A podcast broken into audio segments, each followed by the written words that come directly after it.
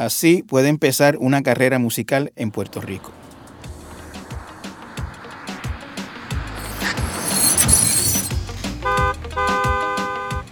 Un día de momento me buscó a la escuela René, que era como, mm, ¿por qué tú me estás buscando a la escuela? Como que no era algo normal.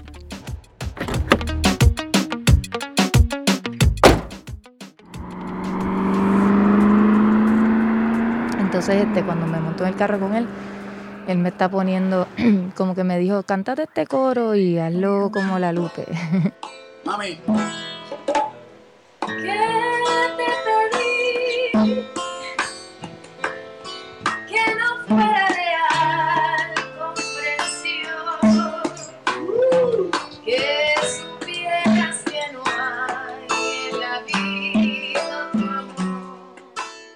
Sí, porque en ese momento a mí me encantaba la Lupe y que sé la imitaba mucho.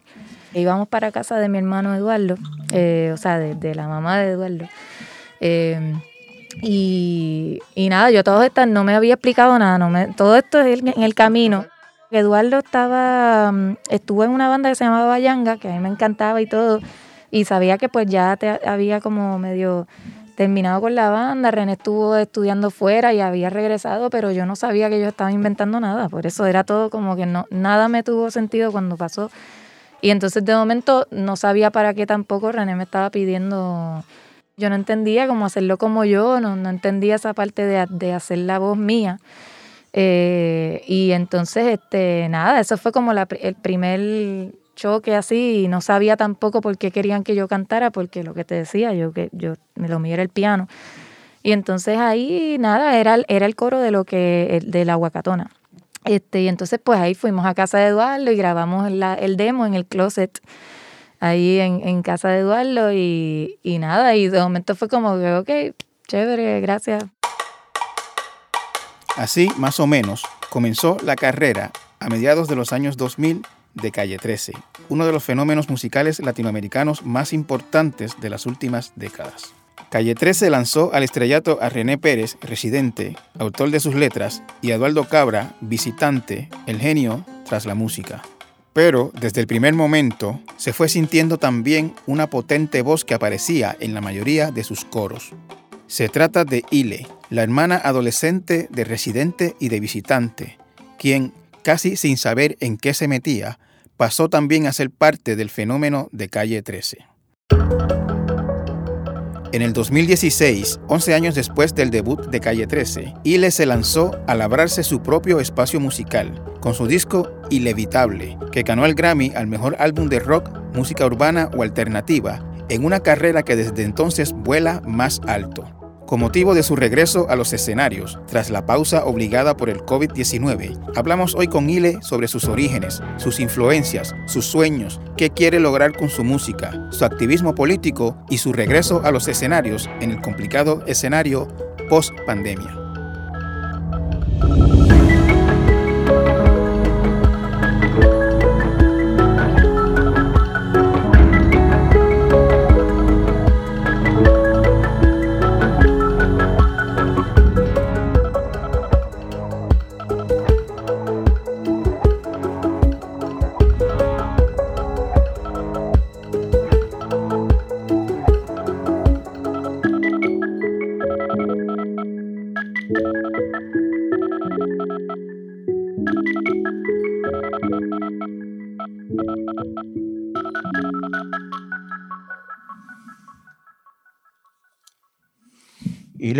Encantado de tenerte en mi podcast, un honor que hayas aceptado nuestra invitación en, días que sabemos son muy complicados. Muchas, muchas gracias. Gracias a ti y a ustedes. Y yo quería empezar, como siempre, estas entrevistas eh, en el origen. Eh, yo sé que tú vienes de una familia de artistas. Eh, tu mamá es actriz y tíos músicos y hermanos músicos y todo. En el caso tuyo, en particular, ¿tú recuerdas ¿Cuándo tú dijiste, yo quiero ser cantante o esto es lo mío? Pues en realidad eh, yo siempre de chiquita me acuerdo que me gustaba cantar, papi me daba un micrófono, mi papá es músico también y publicista, y me daba un micrófono y me acuerdo, o sea, como que hay grabaciones también por ahí, cassettes de yo cantando qué sé yo, Juan Luis Guerra, Whitney Houston y cosas así en mi idioma de, de bebé en ese momento, pero siempre recuerdo que cantar era algo que me gustaba hacer. Lo que pasa es que mm, lo podía ver como algo que me divertía y ya. Y entonces en casa hubo un piano este, que era de mi hermana mayor, eh, y entonces empecé a, tocar piano. Mi, mi, mejor amiga este, tocaba piano también, y como que yo la veía a ella, y, y no sé, como que el piano estaba ahí, me, siempre me gustó la música, y, y empecé a sacar canciones de piano de oído, y, y luego pues me pusieron en el conservatorio de música, y entonces pues el piano fue como, ok, ahora estoy en la música, y, y siempre cantaba pero era más imitando voces, como que era más por diversión, que nunca fue algo que tomé tan en serio este, hasta después. tú, tú, eh, tu papá es músico, tu mamá actriz, tus hermanos, etcétera. ¿Te planteaste alguna otra cosa en la vida en algún momento? No sé, quiero ser enfermera, o quiero ser doctora, o ingeniera, o algo por el estilo. ¿Te eh, planteaste alguna vez otra cosa que no sea artista? Fotógrafas, era, era relacionada al arte, ¿verdad? Pero a mí me gustaba la fotografía. Tuve un momento que empecé a, a tomar fotos, a aprender con amistades, este, nada, cosas técnicas. No te puedo decir que llegué muy lejos, pero me me gustaba. Este, y también mi hermana mayor, eh, nada, ella también nos íbamos por ahí, le tomaba fotos y la pasábamos súper bien y, y, viajando también, pues, pues me divertía mucho, pues capturar ciertas cosas. Pero nada, la verdad es que siempre la música era algo que yo recuerdo siempre sentirlo como muy profundo dentro de mí y, no había nada que pudiese pasar que, que me cortara ese, ese hilo que, que, que, siempre he sentido que tengo ahí con la música. Y en cuanto a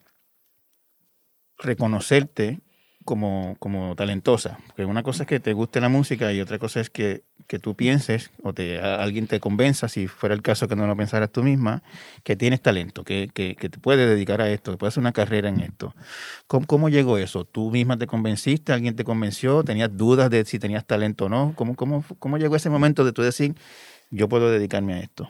Este, bueno, lo del talento, en verdad, algo que todavía me puede costar trabajo, ya lo acepto porque soy una persona adulta y tengo que aceptar y reconocer que sí puedo tener talento, pero me cuesta trabajo. Yo creo que en verdad mi abuela, o sea, mi familia en general definitivamente veía algo en mí que yo no veía y me costó mucho tiempo darme cuenta, pero mi abuela que ya siempre estuvo en la música, o sea, aunque terminó, o sea, era maestra de, de, economía doméstica y todo, pero ella siempre admiraba la música eh, y eso era lo más importante. Y yo siento que de alguna forma pues nos transmitió eso a nosotros y, cuando ella me escuchaba cantar, imitar voces, era la que, pues todo el mundo se, se, se, reía y la pasaba bien y ella no le gustaba, como que porque sentía que yo no estaba tomando el canto en serio, porque ella sentía, veía algo en mí que yo decía, ay abuela, si e-, estamos Esa es la abuela que tú has mencionado que te que escribió alguna canción que tú cantaste. Sí, tres canciones de, dos canciones de mi, de mi primer disco, sí. Y que también era muy aficionada a boleros, según tengo Sí, a ella le gustaba el bolero, también le gustaba el jazz, este, le gustaba la música así española, como que le gustaba distinta música, pero sí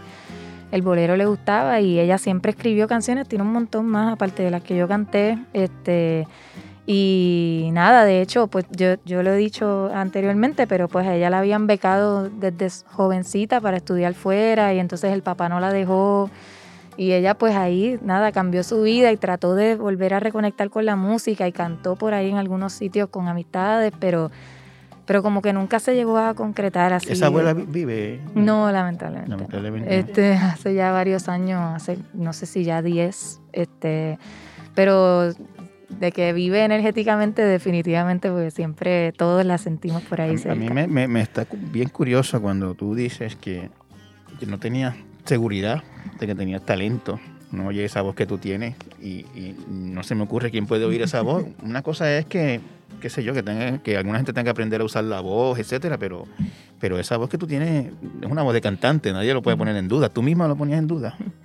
Sí, de hecho todavía, porque siento que no, digo, no, no estoy, reconozco, aquí de momento se vuelve algo psicológico, pero este, es que siento que a mí me gusta seguir aprendiendo igual y siento todavía que tengo mucho que aprender y, y de verdad que pues gracias en, ese momento a mi mamá que, que me, me, puso en clases de canto, yo, yo estuve en coros de la escuela y eso, pero pero no era lo mismo, como que ya cuando empecé a, a, decidir, cuando me decidí que iba a, empezar a cantar, pues ahí cogí clases de canto con Hilda Ramos, luego con Gema Corredera, este, y de verdad que lo aprecio un montón. En aquel momento yo estaba como súper, eh, mucho más dura conmigo, como que yo, ay, ¿por qué estoy haciendo esto? Como que si esto yo no sé por qué, como que esto no era lo mío para mí. Eh, a pesar de que me lo disfrutaba, pero qué sé yo, cuando se volvió medio profesional, ahí era como, me, me puse difícil. y, y, de verdad que yo siento que es que hay un, siempre, siempre hay como una batalla, yo creo yo, con la parte técnica y la parte este, interpretativa, y yo creo que eso es lo que me pasa a mí, a mí me disfruto, me disfruto mucho la parte interpretativa, pero a veces reconozco que que no siempre la técnica, pues nada, voy, voy, encontrándome a mí misma, ¿verdad? Y, peleando con eso, porque a veces tú escuchas unos bozarrones y tú diantres, yo no puedo hacer eso, yo no llego hasta ahí. Pero bueno, quizás puedo hacer otras cosas. Es como la flexibilidad, que hay gente que es flexible en unas partes del cuerpo, en otras no. Pero nada, he aprendido a, reconocer eso y aceptarlo con, con la adultez, pero, pero en aquel momento, pues para mí, mm, si me ponía a comparar, pues sentía que yo no llegaba tanto. Tú, estuviste desde bien joven en Calle 13, ¿no? En, el grupo. Eh, tú naciste en el 89, Calle 13 empezó, el primer disco fue como en el 2005, por ahí, sí, ¿verdad? 2005. Tú eras una adolescente. Este, antes de Calle 13, ¿tú eh, tuviste alguna experiencia cantando por ti, sola, en escenario, etcétera? No, este, solo en los coros. En los coros. Y, yo sé que Calle 13 son tus dos, hermanos, dos de tus hermanos mayores, ¿no? Eduardo y, René. Eh, pero ¿cómo se dio esa integración a ese grupo? ¿Fue como, eh, tú eres parte del grupo, fue informal, vente un coro aquí, siguió por ahí? ¿Cómo, cuéntanos cómo llegaste ahí. Bueno, como buenos hermanos mayores, diciendo sin decir, este, me, un día de momento me buscó a la escuela René, que era como, mm, ¿por qué tú me estás buscando a la escuela? Como que no era algo normal. Entonces, este, cuando me monto en el carro con él, él me está poniendo, como que me dijo, cántate este coro y hazlo como la Lupe. y porque en ese momento a mí me encantaba la Lupe y que sea, la imitaba mucho. Y entonces, haz esto como esta otra persona, haz esto como, ahora trata de hacerlo como tú. Y entonces yo, o sea, me acuerdo de él en el camino que íbamos para casa de mi hermano Eduardo, eh, o sea, de, la mamá de Eduardo. Eh, y, y, nada, yo todo esto no me había explicado nada, no me, todo esto es en el camino. ¿Tú sabías que ellos dos estaban inventando? No, no, no, yo no sabía nada porque Eduardo estaba, mm, estuvo en una banda que se llamaba Bayanga, que a mí me encantaba y todo, y sabía que pues ya te había como medio terminado con la banda, René estuvo estudiando fuera y había regresado, pero yo no sabía que ellos estaban inventando nada, por eso era todo como que no, nada me tuvo sentido cuando pasó y entonces de momento no sabía para qué tampoco René me estaba pidiendo... O sea, yo sabía que René, aparte del arte que hacía y todo, eh, y lo que estaba estudiando, él le gustaba escribir rap, pero como que en la vida pensé que él iba a hacer eso, o sea, nunca nada. Entonces en, ese momento pues me estaba diciendo eso en el carro y entonces yo no entendía cómo hacerlo como yo, no, no entendía esa parte de, de hacer la voz mía. Eh, y entonces, este, nada, eso fue como la, el primer choque así y no sabía tampoco por qué querían que yo cantara porque lo que te decía yo que yo me lo mío era el piano. Y entonces ahí nada era era el coro de lo que de la guacatona.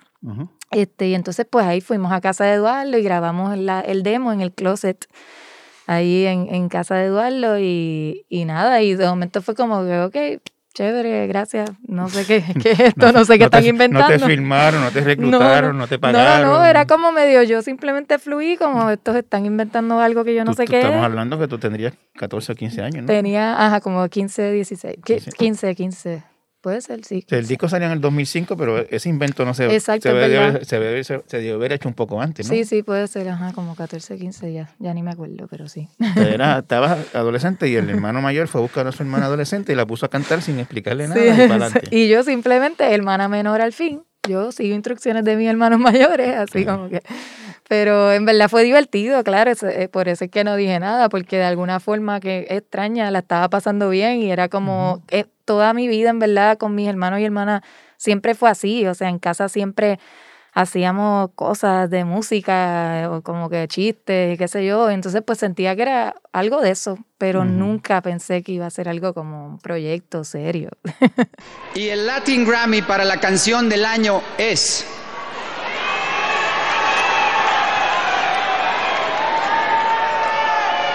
Latinoamérica, Rafa Arcaute y Calle 13. Y cuando salió, después salió el disco, empezó a tener éxito, estaba tu voz ahí. De hecho, la Guacatona yo creo que fue como uno de los primeros éxitos de ellos después de...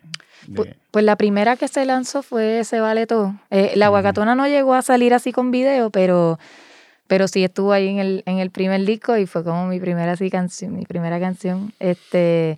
Y nada, este, así fue como que todo empezó de una manera bien, bien loca y empezó como a subir bien rápido, como de verdad que nos agarró a todos desprevenidos, porque a pesar de que, que ellos tenían como toda la energía y todo eso, yo creo que ni ellos mismos, nadie sabía lo que, en lo que se podía convertir.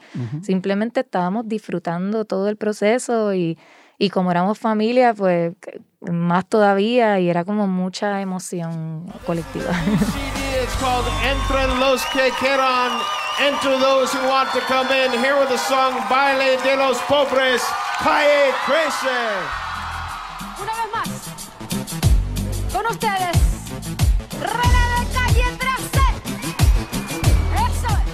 un placer, un placer tremendo compartir con todos ustedes, habaneros, cubanos Dicen que lo más grande, tengo una fiesta que es para ustedes y es una realidad que se está dando. Invitados aquí a La Habana que compartan con nosotros, hermanos nuestros de Puerto Rico, Calle 13.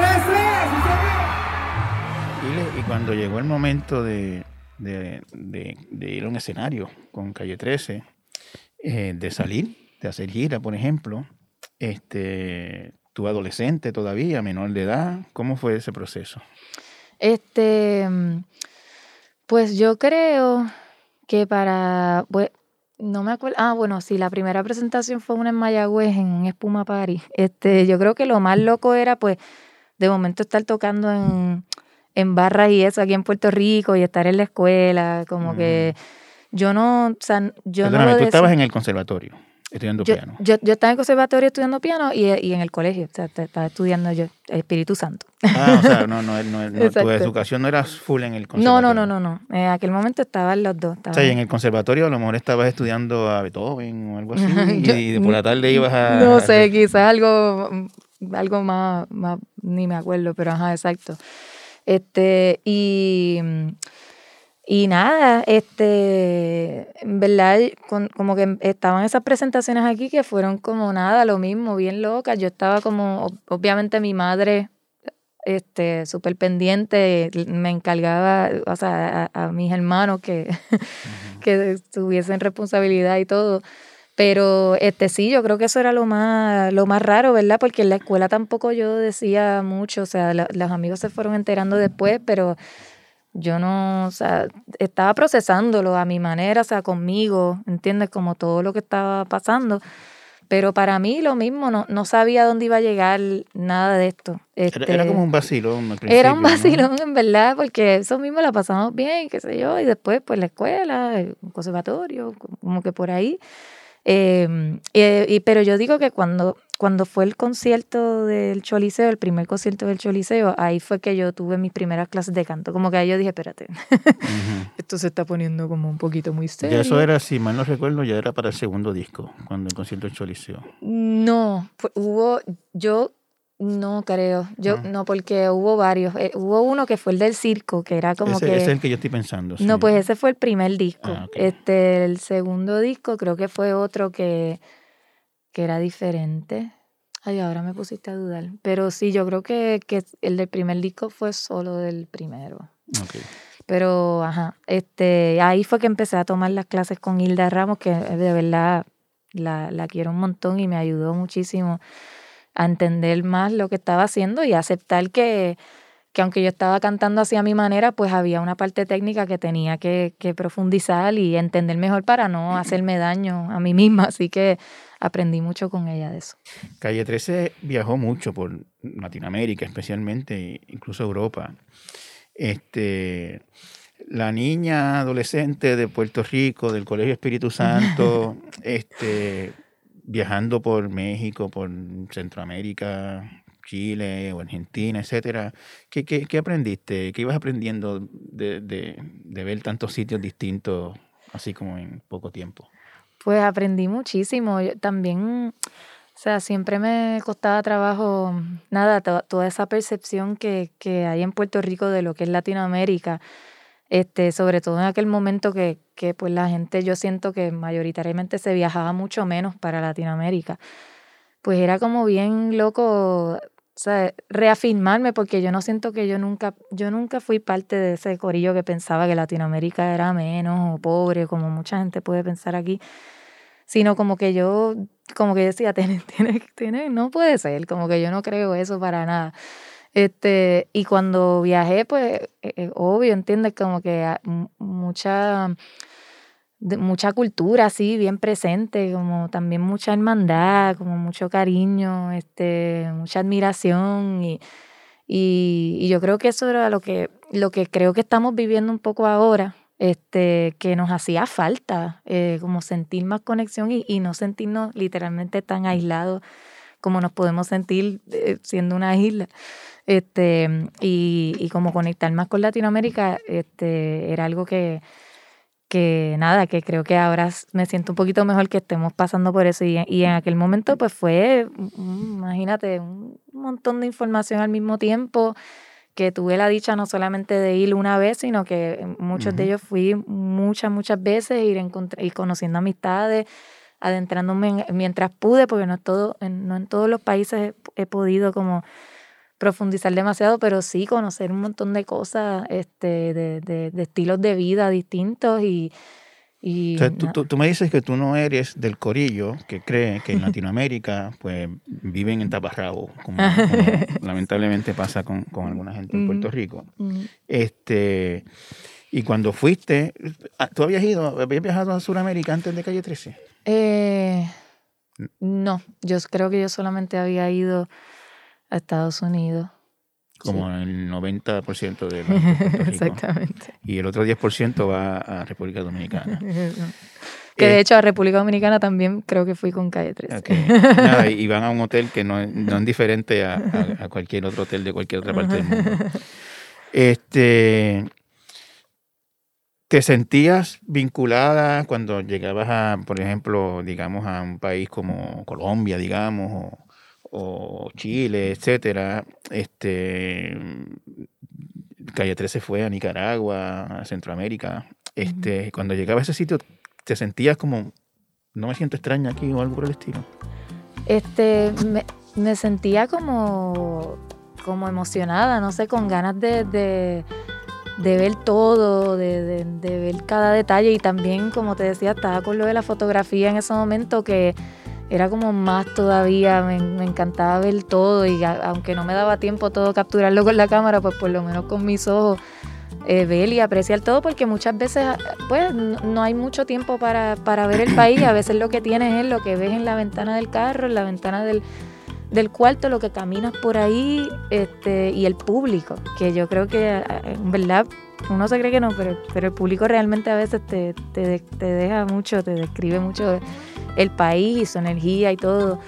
Y en verdad Latinoamérica en general tiene una energía muy viva, como que muy, muy cálida, este, muy presente, muy, muy cruda, que, yo, a mí siempre nos encantó, este, con todo y los distintos públicos que tuvimos, en, un montón de experiencias súper locas, públicos que no, les gustaba Calle 13, que no sabían por qué estaban tocando ahí, nos tiraron con cosas en un momento y era como, ¡ah! hasta que después como amor, así como que... Eh, y yo creo que eso, eso, eso es una familia, como mismo pasa con nuestros hermanos y hermanas, que uno puede discutir y todo, pero al final uno se quiere. Y, y yo siento que siempre sentí eso en, todos los países que, que íbamos allá, porque los recibimientos y y todo siempre había como algo, algo especial, como que aunque las culturas o los estilos de vida fuesen distintos, siempre hubo un entendimiento.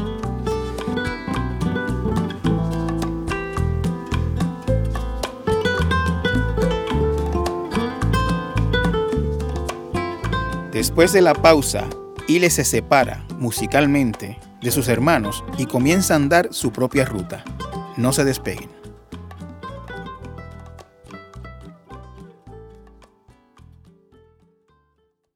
Infórmate con hechos y análisis todo el año. Únete a la comunidad de El Nuevo Día. Visita suscripciones.elnuevodía.com.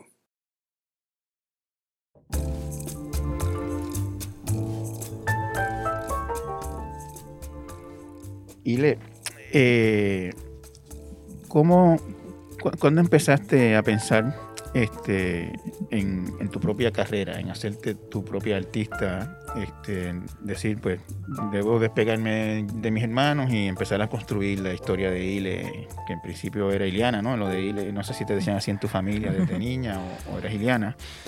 Este, hacer tu propia artista, escribir tus propias canciones, hacer tú. ¿Cómo, cómo empezó eso? Pues bueno, René y Eduardo se pusieron a decir desde el día uno que empezó Calle 13 que yo iba a tener mi proyecto y, y yo llegó un punto en que yo les dije, mira, ya, dejen de decir eso por ahí, yo no sé qué yo voy a hacer con mi vida, yo fucking tengo 16 años, yo no sé. Este, y, y de verdad que bueno, porque eso me dio tranquilidad también, como dejar eso claro y simplemente fluir con ellos y, y- y conocer el escenario, conocer la industria musical que, que es bien compleja, este, y, y todo, y, y con el tiempo pues ir imaginándome yo ahí si realmente me gustaba, si era lo que yo quería hacer. Eh, y de verdad que pues yo estaba fluyendo, o sea, porque pues claro, ¿Ese duró cuánto? ¿Como ocho, ocho años? este, ¿Ocho, diez años? 10 10 años, puede ser, Ujú. 10 años. Este, y, y yo creo que como hay algo familiar que, pues como siempre, también nuestra familia es grande, pero siempre hemos estado como bien conectados. Hay algo que como que siempre me, me muevo con la familia y como que pues si estoy aquí, pues aquí es donde tengo que estar y, y por mi familia, mis hermanos, no sé qué, como que a veces está ese instinto familiar. Pero entonces cuando este, pues ya el grupo como tuvo su, su espacio, este, mm, pues de momento me empecé a preguntar y ahí tuve como mi momento así conmigo, como, ok, pues ¿qué vas a hacer? ¿Qué quieres hacer? Eh, igual yo siempre de, de chiquita escribía cosas, este, trataba de escribir, sí también pues otro proceso también de, de, de seguridad conmigo misma, porque escribir también es algo bien personal, es como, es otro proceso que al principio me costó mucho trabajo, pero lo mismo, gracias a, mi hermana Milena, a mi hermano Gabriel, a, a toda mi familia en realidad, pero mi equipo creativo pues son mi hermano Gabriel y mi hermana Milena, que también pues me dieron como ese esa base, ese apoyo este, de confiar un poco más en mí y pues Ismael Cancel también que soporta todos esos otros lados oscuros.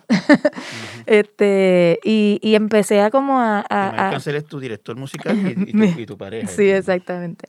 Este, y, y nada, como que a, a- a ir desarrollando esa seguridad en mí misma eh, y a ir entendiendo que nada, que yo, que ahora me toca a mí a, a- a ir descifrando que, quién yo soy, quién yo quiero ser eh, y toda la cosa, que obviamente son, son preguntas que nunca se contestan del todo, Y- pero y muchas veces, por lo menos es la, la mitología, ¿no? Que uno oye a veces por ahí, que a los artistas pues los descubre alguien, un Ujú. empresario o alguien que diga, qué lindo tú cantas, ven acá, te quiero grabar un disco. Y yo estoy viendo co- contigo, eh, es, es distinto, como que tú estás en- dentro de ti decidiendo si tú quieres hacer esto, eh, construyendo tu, tu, tu camino. eh, eh, ¿sabes? Eh, Eso es lo que yo estoy entendiendo lo que tú me estás diciendo. Aquí no Sí, te o- descubrió alguien y te dijo, vamos a grabarte un disco. Bueno, yo sí, pues tú, me siento súper afortunada y agradecida de que pues al haber estado con Calle 13 eh, conocí mucha gente y pues muchos de, pues ahora mismo yo estoy con la disquera de Sony Music y muchos de las disqueras me conocen desde que soy una chamaquita y pues,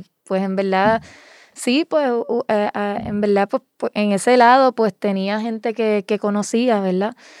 Pero igual yo no quería, o sea, yo necesitaba como nada, tener ese momento conmigo, que en realidad pues no lo tuve, este, porque fue como, nada, era otra parte que necesitaba explorar con ellos y aprendí muchísimo, pero ya llegó ese momento en el que necesitaba pues yo ir como nada, eh, trabajando conmigo misma. eh, y entonces pues yo no sabía qué, qué iba a pasar con ese otro lado con el proyecto, ¿verdad? Pero para mí eso era secundario, yo, yo sentía que yo, como sea que fuera a fluir el proyecto, pues yo necesitaba trabajar primero eh, con esa parte como más íntima, más, más, más profunda, porque para yo sentirme tranquila y sentirme bien con lo que estoy haciendo, pues pues tiene que ser como de adentro hacia afuera, como que no, yo no puedo bregar de la otra manera porque no se me nota. Entonces, este, nada, pues, pues fue como todo un proceso bien así de adentro. Em, y de verdad lo, lo, más chévere, que yo creo que fue lo que me reafirmó de que estaba en donde, donde tenía que estar, era este, que cada vez me iba sintiendo más cómoda, me disfrutaba cada cosa. Yo no sabía si estando sola o estando sin mi familia, sin mis hermanos, como que me lo iba a disfrutar de la misma manera y de verdad que sí. Yo, yo me preocupé mucho antes de, y una vez me lancé, una vez empecé como a explorarlo, me empecé a sentir cada vez mejor y ahí fue como, ok, pues, pues esto es lo que tengo que hacer. Creo que estuve, no sé si fue, yo estuve en la presentación de tu disco, el primero, que fue en hotel. ah, en el Hotel San Juan. En el Hotel San Juan. Creo que esa fue tu primera presentación con tu propia banda. sí, sí. Eh, parecía desde el público que, que estaba un poco nerviosa. tú, tú, misma lo dijiste, no, vamos a decirlo de esta manera, no parecía, tú, tú lo dijiste. Sí, sí, sí. Este, ya pues tú estabas con la banda de Calle 13, tú eras la corista, el foco era René y Eduardo, este, y todas sus gimmicks que tienen muchos ellos, tú sabes, que eran, son maestros de, estar en un escenario y hacer diferentes cosas, y tú estabas allí como en una esquinita, no eras el centro de atención. Eres Gile ahora y estás en un escenario y eres tú, el spotlight está sobre ti. Eh, ¿qué, te, qué, te, ¿Qué te hizo pensar eso? ¿Qué te hizo sentir eso? Pues mira, ese show precisamente fue un show privado, este, que fue como que este, familiares, este, y, como un grupo selecto de gente, por eso mismo, porque yo dije, yo todavía tengo que romper una parte del hielo y no necesito como soltarlo. Y nada, en verdad que bueno, por un lado, porque siento que en ese show también pues eso, lo dije todo, cómo me sentía, como que fue como bien eh, íntimo en ese sentido y, y, me vino bien, porque es que es mucho, o sea, todo lo que hice con mis hermanos estuvo bien, bien nítido, pero fue mucha información y que, que ni siquiera tuve tiempo para procesarlo, porque fue bien intenso, año tras año, viajando y, y un estilo de vida bien ajetreado.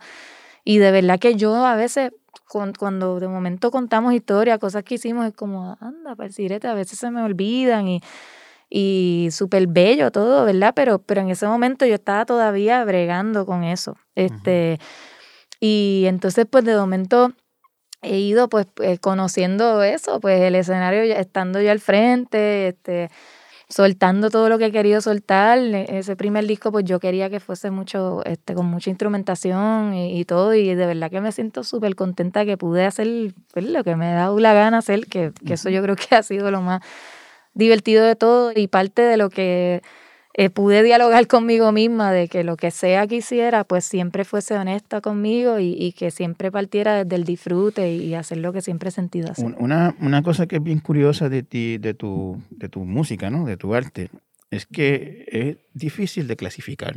Yo no sé si tú eres una cantante, tú no eres una cantante pop, pero tampoco eres una cantante urbana. Eh, tiene mucho eh, eh, rasgo de bolero, de música clásica latinoamericana en ese sentido.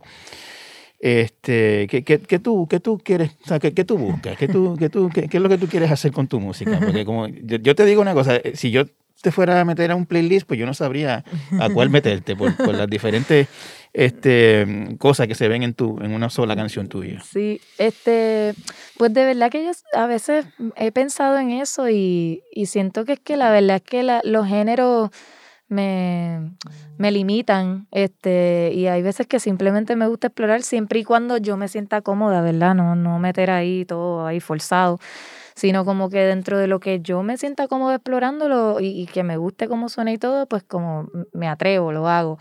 Sin, sin pensar en género, porque en verdad, imagínate, si yo digo, ay, es que se supone que yo haga este estilo de música, pues no voy a hacer esto porque yo se supone que haga esto nada más, pues entonces ah, pues me quedé con las ganas, porque entonces pues no lo puedo ver de esa forma porque este, si no me siento, para mí yo siento que yo me puedo atrapar muy fácil, como que, entonces si, si hago eso con lo más que disfruto hacer, pues, este, pues entonces no, no la voy a pasar bien. Este, así que no sé, tampoco no te puedo decir en dónde, este, pero me gusta, me gusta que no, no saber en dónde quepo y, y de alguna forma pues quizás tener espacio para entrar a cualquier sitio.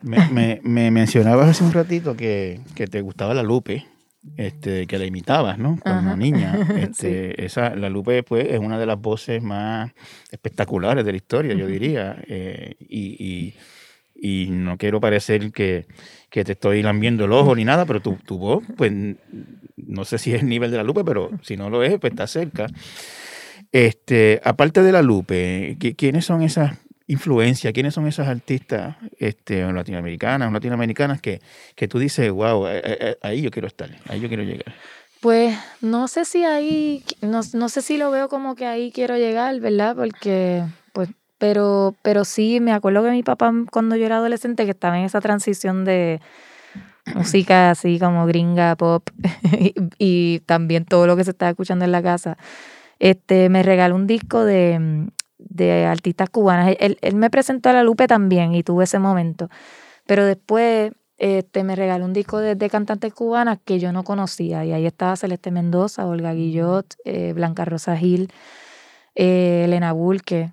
Y ese disco me gustaba un montón. Eh, y entonces pues ahí me gustaban todas las Estamos hablando de boleristas. De boleristas. Sí. sí, sí, es que empecé con el bolero y a mí el bolero para mí es es una parte como muy fuerte en mí. la influencia mayor, tu música es difícil de clasificar, pero lo, más que se siente es ese bolero clásico. Puede un tinte de eso en casi todo lo que hace. Puede ser porque está como muy, muy en mi corazón. Este, y, y, sobre todo como toda, toda la interpretación del bolero, toda la textura que, que, tiene. Este, y pues me encantó ese disco porque eran solo de mujeres polerista. Eh, y entonces todas las voces están bien cabronas, eh, pero obviamente pues me atrapó Blanca Rosa Gil, eh, que también pues tiene una voz como temblorosa, aguda, pero como bien dramática. Este, y, y, entonces yo creo que después de la Lupe, pues me, fue Blanca Rosa Gil y el, y el, tema de hambre, de mientes, que eran como temas así como desgarradores. Eh, yo creo que quizás como estaba en ese momento... De, de, algo viene la frase esa de cortavena. exacto. Por ahí es que viene, por la, por la fuerza que tienen esas sí, canciones. Sí, este, y a mí como que en ese momento sobre todo todavía me pasa, pero en ese momento era como que estaba bien metida en esa pasión. Este, y, bueno, ya con el tiempo he ido apreciando otras voces. Por ejemplo, de aquí de Puerto Rico a mí me encanta Carmendelia Dipini, eh, que es una voz también eh, bella. Eh, Lucy Faverí. Eh, fueron voces que fui, fui conociendo después. Que, que, de hecho todavía siento que me faltan más por conocer. Blanca Iris Villafaña también es otra que me gusta un montón. Este, que, que empecé conociendo más voces cubanas, porque siento que fueron más populares en su momento. Aquí hubo unas, pero pues no quiero conocer más de verdad, porque de seguro hay un montón más por ahí. Este, pero no me acuerdo cuál era, qué fue lo que estábamos, no sé por qué me desvié de momento, no sé. No, no, te estaba preguntando de, de, cuáles eran esas, esas ah, influencias. Exacto, exacto. pues exacto, pues, pues por ahí, pues por ahí. Entonces ya tener estas mujeres así integradas, pues ahí con los hombres, tú sabes, también de momento. Tú sabes que tú estás hablando de artistas, eh, tú, tú, debes tener fanáticas de tu edad, más o menos, o más jóvenes quizás. Este, tú estás hablando de artistas que el 95% de tus fans no, no, posiblemente no conocen. Este, no, no hay algo de eso como también como de rescatar eso para, digamos, una nueva generación, como se dice por ahí. Pues definitivamente, de, de, cierto modo sí, o sea, hay veces que eso ha sido como doble filo, ¿verdad? Porque es algo que me encanta tanto y me disfruto tanto que al mismo tiempo a veces me ha alejado de, del presente.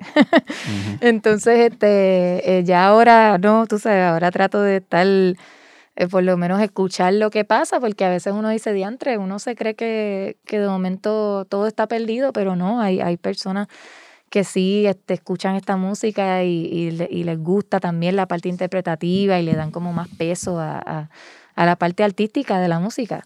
Eh, porque en algunos momentos siento que eso pues fue algo que se daba mucho antes y ya ahora pues se ha perdido, pero yo creo que ya poco a poco está está regresando, incluso también hay más mujeres en la música, que hubo un momento en el que casi no, no habían tantas.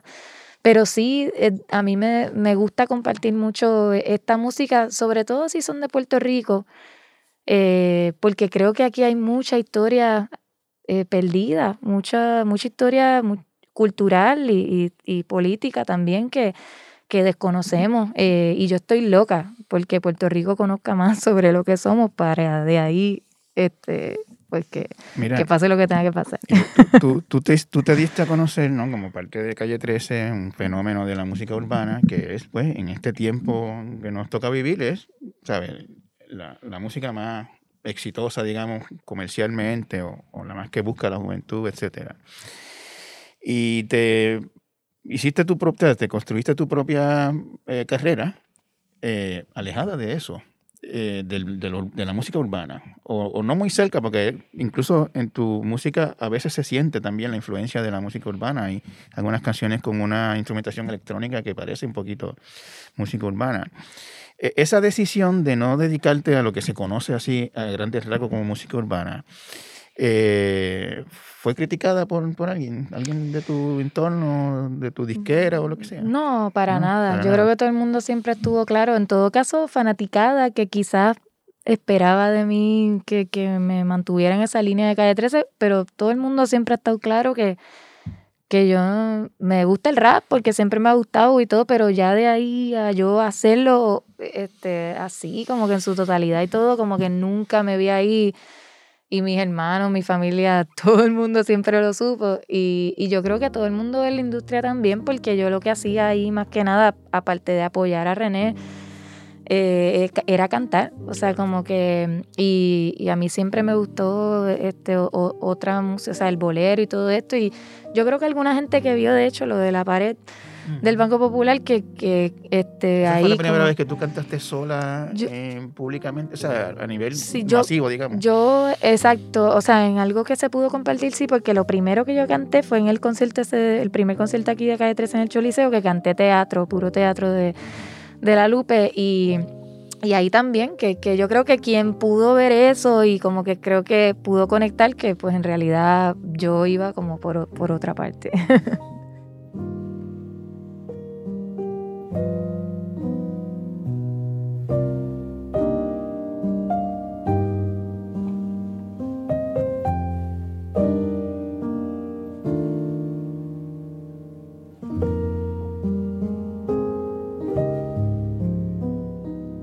En breve continúa esta fascinante charla con Ile.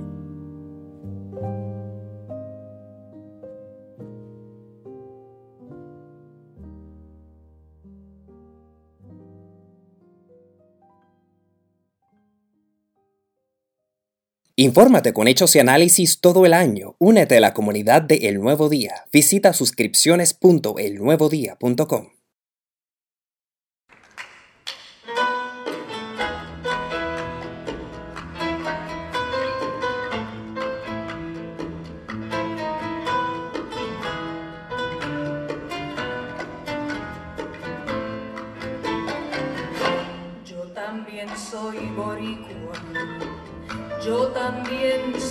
soy patriota y como borincano, con fuerzas de mi alma, ansío libertad.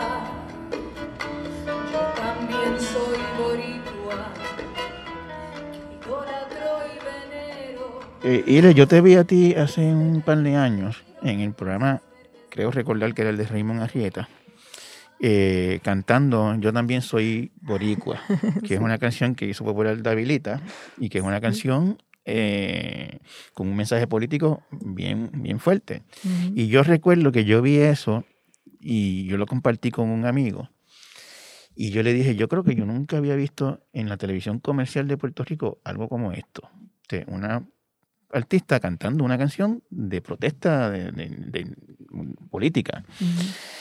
Este, y no es una canción que está en, un, en ningún disco tuyo, que yo sepa, ¿no? No. Este, ¿Me quieres contar si recuerdas qué te motivó a aprovechar una oportunidad en el show de Raymond Arrieta, que es un show de... Sí, ¿Era ese? No estoy 100% seguro si era ese. Sí, el show de Raymond. el show de Raymond, ok. El show estaba vendido ya. cuando, cuando la presentación que yo fui a promocionar en, en el show de Raymond ya estaba vendido. Era el, el concierto Era un tuyo? concierto mío, no me acuerdo bien ya, pero era un concierto mío y estaba todo vendido. Y yo dije, como que, bueno, ya está todo vendido, como que puedo cantar otra canción que no sea mía. Y a mí siempre me gusta esa canción, de hecho, este, no sé si la había cantado en un concierto ya o la pensaba cantar en ese mismo concierto, no me acuerdo bien porque ni me acuerdo cuál concierto era, pero, pero es una canción que yo había cantado o iba a cantar en los conciertos de aquí. Este, y a mí ese disco, de hecho, me lo presentó mi hermano Gabriel, que es un freak también de, de la salsa y, y del bolero. Eh, y es un disco de Daniel Santos con Davilita que se llama Los Patriotas, que de hecho lo venden en la Fundación Nacional para la Cultura Popular Sí, porque está- en está- YouTube... Está, en YouTube. yo- En YouTube está como separado, yo no sé si están todas, todas las Yo canciones. lo, creo que lo he visto ¿Sí? completo. Sí. Ah, ok, ah, pues sí. qué bueno. Este, Y, con y- un- y de hecho, con un sonido excelente. también. La grabación es muy buena. Este, pues ese disco a mí me, me encanta y esa canción que de hecho después me enteré que Davilita le cambió la letra. De Dios que un día sea libre nuestra tierra. Y aunque riegue su suelo con sangre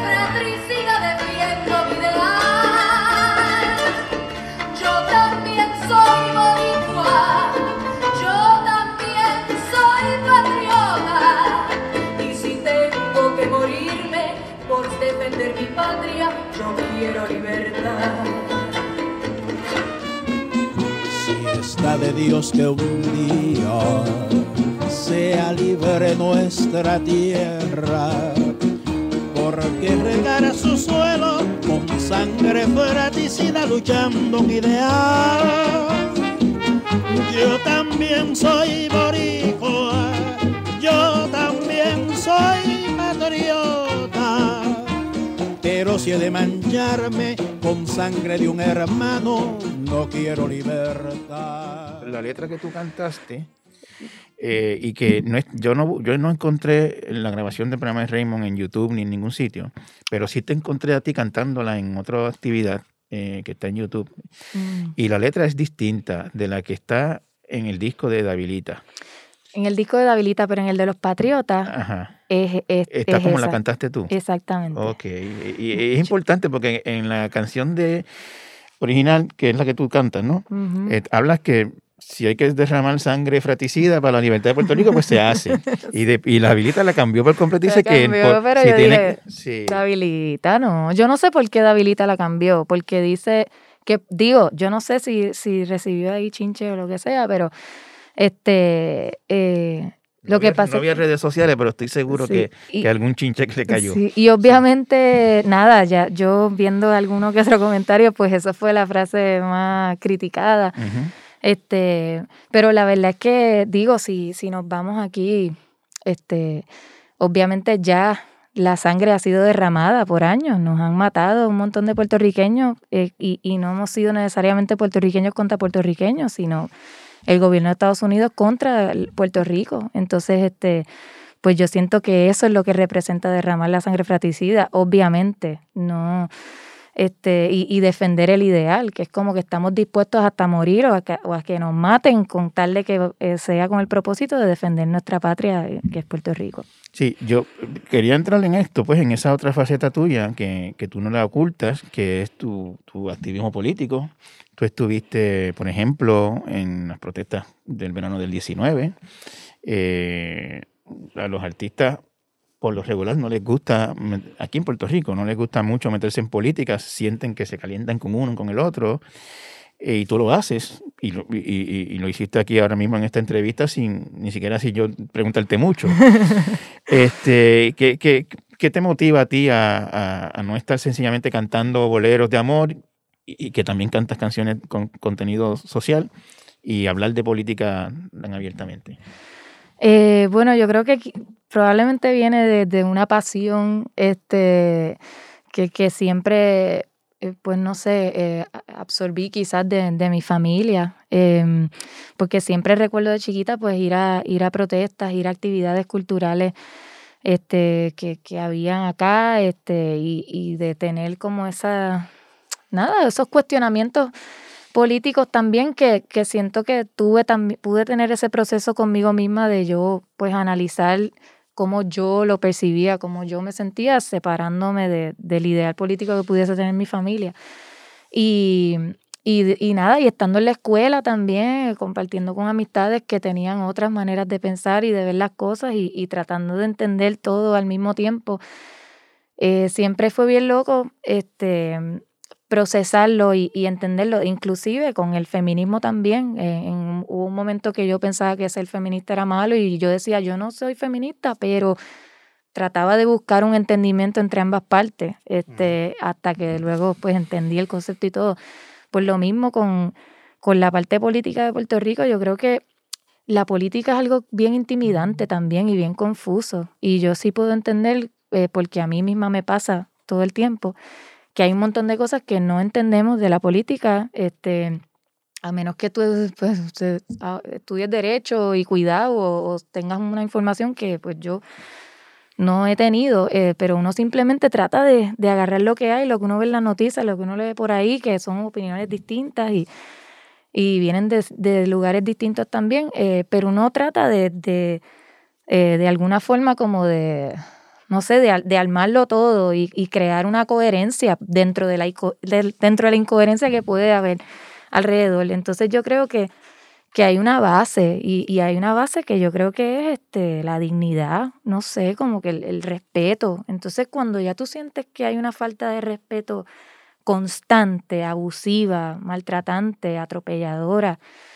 como que, ¿cómo tú vas a permitir seguir recibiendo eso si no, si no está bien, si, si, te va, si te va a dejar en el, te va a llevar a la muerte, pues no, tú tienes que buscar una manera dentro de lo que puedas, dentro de donde estés, de, de salir, de, sacarte eso de encima. Entonces, más, más aún cuando quienes te están haciendo eso, pues, aparte del gobierno de Puerto Rico también, ¿verdad? Pero ya eso es como, eso es un arrodillamiento, ¿verdad? Pero es como que viene de este país también que, que, conocido mundialmente por hacer ese tipo de tratos a otras personas. Lamentablemente, nada en contra de la de, de, de los gringos, ¿verdad? Como tal, porque no todo el mundo piensa igual que su gobierno, pero, eh, pero sí eh, eh, cansa. Entonces, ahora mismo, particularmente con, con toda la pandemia y todo lo que estamos viviendo, pues es una forma moderna, una forma 2021 de seguir recibiendo esa falta de respeto, porque lo estamos recibiendo en todas lo que vemos por ahí alrededor. Entonces yo creo que, que viene un poco este, de, de, ahí como de ese, como de ese coraje un poco que, que, que, es natural que nos pase cuando sentimos que algo no está bien. Y le, eh, cuando salga este podcast probablemente ya empezó esa gira que, que estás a punto de empezar. Es la primera vez que vuelves a un escenario uh -huh. después de la pandemia. Eh, la pandemia pues interrumpió la vida a todo el mundo y, y, y, a la gente que se dedica al entretenimiento y al arte, pues, pues quizás incluso más que a otros, porque pues esa es una industria que se detuvo por completo y que todavía no acaba de arrancar por completo, uh -huh. por las, todas las complicaciones que hay con el tema de, la, de los contagios y las aglomeraciones, etcétera. Este, ¿Cuánta falta te hizo cantar, estar frente a un micrófono durante el largo encierro? Eh, un montón, aunque por suerte justo antes de la pandemia venía de la gira pasada en Estados Unidos, que yo creo que eso me ayudó a decir, wow, qué bueno que tuve esa gira eh, antes de que, esto, de que esto empezara, porque pues por lo menos como que pude, eh, sigo trabajando en el próximo disco y como que me, me traté de enfocar en eso y pues lo traté de aprovechar entre comillas, pero la verdad es que sí, este, me volvía loca, como que estoy acostumbrada a estar un tiempo en mi casa y, salir o, por lo menos trabajar algo, como que estar en, en, en acción todo el tiempo y, y de momento pues era otra cosa, así que lo extraño mucho, sobre todo también nada, el calor de la gente, este, el, el, toda esa, esa energía que siempre es bien bonita en los escenarios. Por lo menos hice algunas presentaciones desde mi casa o, o eso como que así vía internet. Uh -huh. que pues ayudaron un poquito, este, pero sí estoy ya loca por, por ponerme a cantar. Vamos a ver cómo nos va. ¿Cuán presente está en, en- en la mente tuya, este, pues, ese riesgo que sigue habiendo por ahí de, de contagios, de que algo salga mal, de que, de que pues, en- entre la audiencia tuya, cuando tú estés presentándote en X o Y sitio, pues, pues el invitado, el presente no invitado, pues puede ser el virus por ahí corriendo. Ay, no me digas eso. ¿Tienes eso, sabes? ¿Tienes eso en la mente? ¿Cómo manejas Todo ese el tiempo, de- todo el tiempo. Este, no, de hecho, o sea, tengo que, tengo que pensar de alguna forma en que todo va a estar bien, o sea, porque si no, no hago nada, no hago nada y me quedo encerrada todo el tiempo, eh, porque eso es como mi, mi instinto realmente, eso es lo que haría, es como que, ah, no, pero sí, hay algo que tengo que buscar como esa,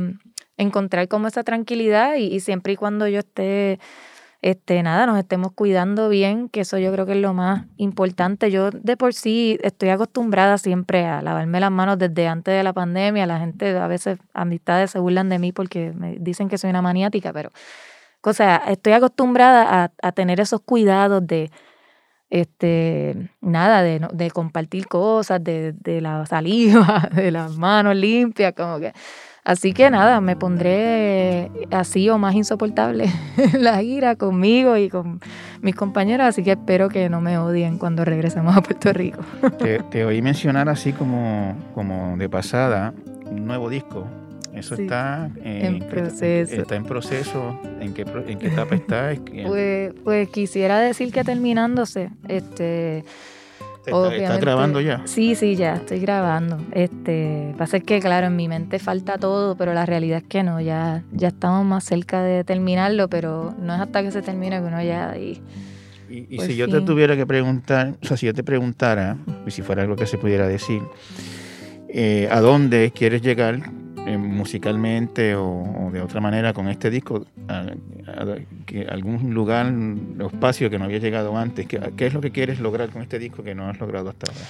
Pues la verdad es que como que siempre todos los discos aprendo algo nuevo y siempre me sorprendo y, ahora mismo, o sea, de verdad que desde que empecé a trabajarlo fue una locura porque fue más o menos eh, un poquitito antes de la pandemia y, y durante y, y esos primeros días sobre todo era bien difícil concentrarme eh, por todo lo que estamos viviendo más las elecciones el año pasado, como que todo, todo eso a la vez. eh, es, eh, es muy cargado. Y también esto siendo un país tan chiquito que es como no todo te lo sientes así pues se me hizo difícil concentrarme. Entonces yo estoy en ese proceso. Ahora mismo estoy eh, estoy en otro verdad ya ya pasé ese ese momento. Pero como que aceptando un poco de que venimos de, un año loco este y así mismo o sea así mismo como se siente todo el mundo yo también lo siento y eso es lo que trato de, plasmar un poco en los discos que hago, como que aceptarle que, miran, no es que tengo que hacer esto porque esto está de moda o lo que sea, simplemente como que eh, así me siento ahora mismo, esto es lo que quiero eh, reflejar, este, salió así y pues, pues así tiene que ser. Muchas gracias y te deseo mucho éxito en tu nuevo disco y en tu carrera, que siga volando como hasta ahora. Gracias. Me encanta esta entrevista. Ay, qué bueno.